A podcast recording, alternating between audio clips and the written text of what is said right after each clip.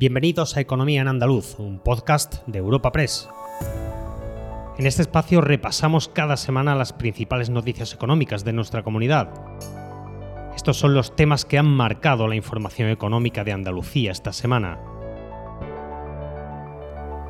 El puente del Pilar, el primero de la temporada de otoño, va a dejar una ocupación hotelera cercana al 85% en Andalucía, lo que significa cuatro puntos más que el año pasado.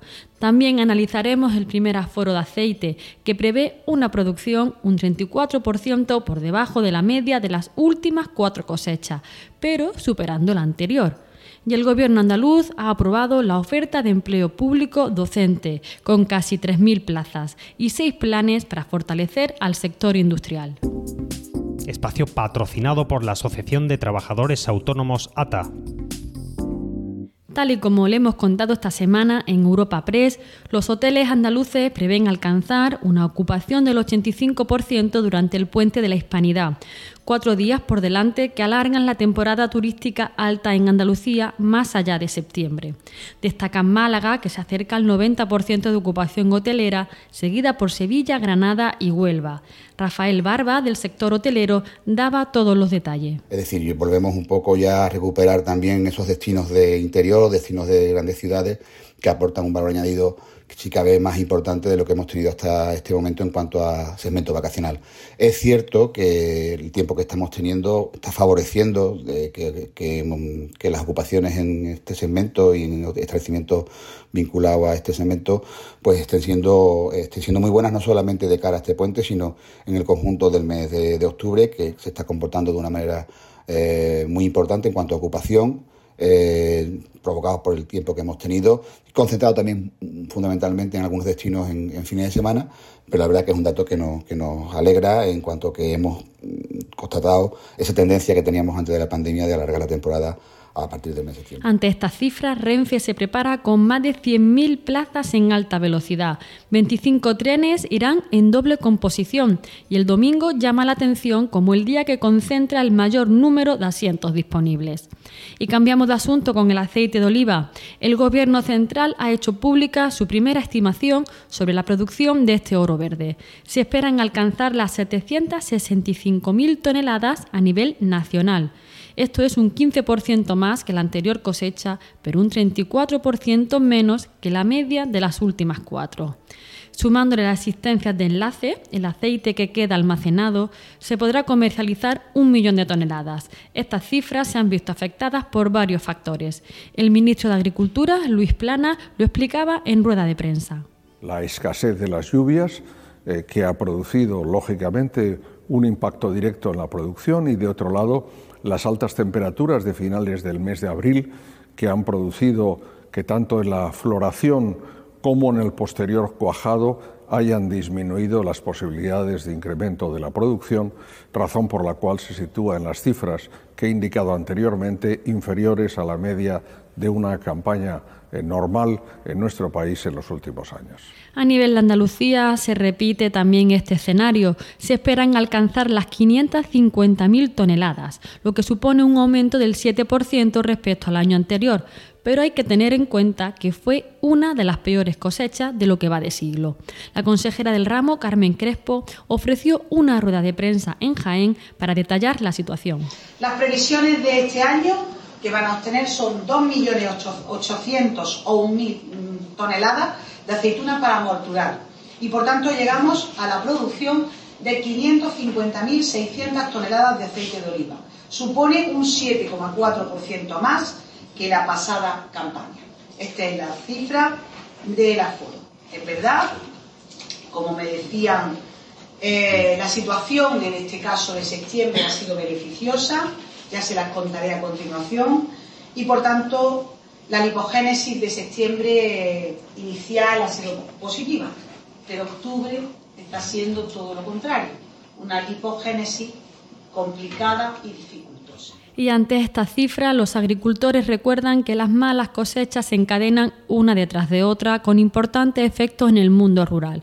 Escuchamos a Cristóbal Cano, secretario general de UPA Andalucía, pidiendo medidas y ayudas para el olivar. Encaminamos a una segunda mala cosecha consecutiva, cuyas consecuencias sociales y económicas van a ser tremendas en cientos de pueblos de Andalucía Para eso las administraciones tienen que estar a la altura. Es hora ya, con estas cifras oficiales, de que se ponga encima de la mesa un paquete de ayudas directas al sector del olivar, a imagen y semejanza a muchos sectores agrícolas y ganaderos que han tenido apoyo directo por parte del Gobierno de España o de la Junta de Andalucía como consecuencia de la crisis climática o de la invasión rusa de Ucrania. Y hoy ya tenemos esas cifras que justifican plenamente que esas ayudas se pongan encima de la mesa y que además esas ayudas sean dirigidas a la parte del sector que realmente lo está pasando mal. Ese olivar tradicional, esas zonas de secano, esas explotaciones pequeñas y medianas que en muchos casos están enlazando una segunda campaña a cero, viviendo un año de 36 meses y eso tiene que eh, tener el respaldo de las administraciones para aguantar esta situación que esperemos sea coyuntural. Tocamos otro sector económico importante en Andalucía, la industria. La Junta ha puesto en marcha seis nuevos planes para reforzar sectores industriales estratégicos para Andalucía. 70 millones para el despliegue de 200 medidas que buscan fortalecer los ecosistemas industriales. Y con esto el Gobierno andaluz prevé movilizar inversiones privadas por valor de 300 millones de euros. El consejero de Industria, Jorge Paradela, detalló la cantidad de empresas andaluzas que pueden verse beneficiadas. Hoy hemos llevado al Consejo de Gobierno la puesta en marcha de seis nuevos planes Crece Industria, dedicados a impulsar la cadena de valor en seis sectores estratégicos para la economía andaluza. Se trata de los sectores de la energía, el frío y la climatización, el sector de automoción, el sector farmacéutico, la industria del plástico, el sector del recurso hídrico, del agua y también la industria de la digitalización. Esos son los seis planes cuya puesta en marcha hemos presentado hoy. De manera que a lo largo de los próximos meses vamos a desplegar hasta 200 medidas para impulsar, para fortalecer estos sectores, con un presupuesto asociado de 70 millones de euros que pretenden impulsar asimismo la inversión de unos 300 millones de euros.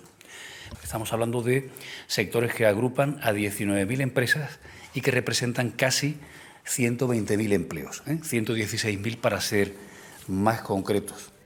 Además, el Gobierno andaluz ha aprobado la oferta de empleo público docente del año 2023 casi 3.000 plazas de 80 especialidades distintas. Estas plazas se corresponden con la tasa de reposición del 100% de las bajas producidas durante el año pasado. El portavoz de la Junta, Ramón Fernández Pacheco, lo explicaba tras la reunión semanal del Consejo de Gobierno. Hoy el Consejo de Gobierno ha aprobado la oferta de empleo, de empleo público docente del año 2023 con 2.933 plazas para 80 especialidades distintas. Se trata de una convocatoria que ha sido negociada con los representantes sindicales para los cuerpos de maestros, para los cuerpos de secundaria, formación profesional y también para el régimen especial. Supone además el cubrir el 100% de la tasa de reposición producida durante el año 2022, una ambiciosa apuesta que demuestra el compromiso que tiene este Gobierno con la educación pública y de calidad compromiso también con el empleo estable de los profesionales que desempeñan su labor en esta materia. Y para terminar el repaso económico semanal, en Madrid se ha presentado el clúster audiovisual y de contenidos digitales de Andalucía, bajo el nombre de LAN. Esta nueva entidad busca posicionar a la comunidad como el epicentro del sector audiovisual de Europa. Se trata de una iniciativa abierta a la que se irán sumando más empresas y entidades, conectándose para aumentar su visibilidad y tener acceso a recursos y servicios compartidos. El consejero de la presidencia consideraba este clúster como una revolución. Les habla Ana Marchal, redactora de Economía en Europa Press Andalucía, y escuchamos sobre este asunto Antonio Sanz, consejero andaluz. La es la marca con la que vamos a convertir a nuestra tierra, Andalucía, en epicentro del sector y en capital audiovisual de Europa. Vamos a apoyarnos en el trabajo y la experiencia de Andalucía Film Commission, pero vamos a tratar de plantear una auténtica revolución en la administración dirigida y pensada para hacer atractivo el lugar más atractivo para vivir ya lo es, perdonadme que lo diga, pero también queremos que sea el lugar más atractivo para rodar y ejercer, desde luego, cualquier tipo de actividad en el sector audiovisual generando la ventanilla única del audiovisual en Andalucía. LAN, nuestro clúster, nace para desarrollar proyectos empresariales que conviertan a Andalucía en un referente de la industria audiovisual y de contenidos digitales a nivel nacional e internacional. Y hoy ya les puedo anunciar que contaremos con un presidente a quien le quiero agradecer de manera muy especial, a Gustavo Fuente, que haya aceptado la propuesta de todos los componentes de este clúster para dirigirlo. Recuerda que puedes encontrar estas y otras muchas noticias económicas en la sección Andalucía en nuestra web europapress.es. Puedes suscribirte a este programa y al resto de podcast de Europa Press a través de Spotify, Apple Podcast, Evox o Google Podcast.